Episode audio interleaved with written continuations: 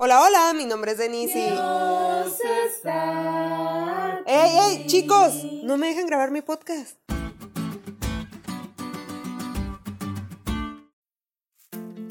A pesar de la abrupta interrupción, tengo que reconocer algo.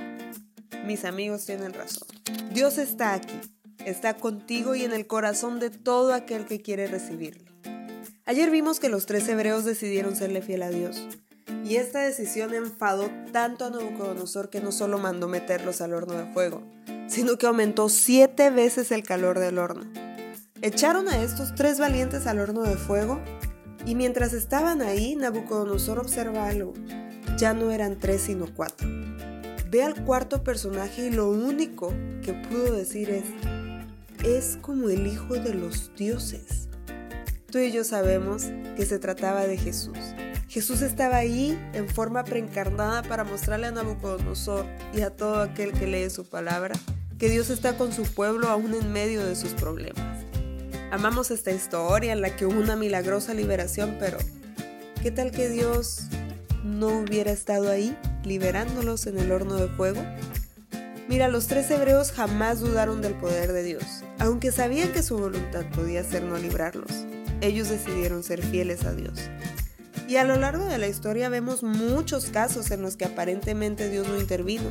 Gente que tuvo que morir en la hoguera a causa de su fe. La pregunta aquí es, ¿será que Dios no estaba con esos fieles? Amigo, lo estaba tanto como estuvo con Sadrach, Mesach y Abednego. Cuando los hebreos fueron sacados del horno, ni siquiera olían a fuego. Y yo no sé si tú has estado en alguna fogata ahí en los campamentos a los que vas, pero estás un minuto y tu ropa queda apestosa a fuego. Pues con ellos no pasó así, porque Dios estaba con ellos.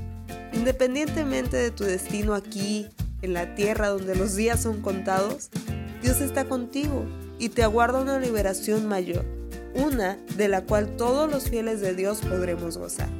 Tanto los que fueron librados del horno de fuego, como los que tuvieron que morir en una hoguera a causa de su fe tanto como los que su día de examen pudo ser cambiado a otro que no fuera el sábado, como los que no han podido ejercer porque el examen es en sábado.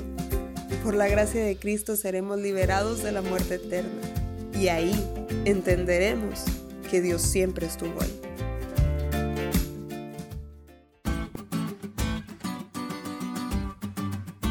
¿Te diste cuenta lo cool que estuvo la lección?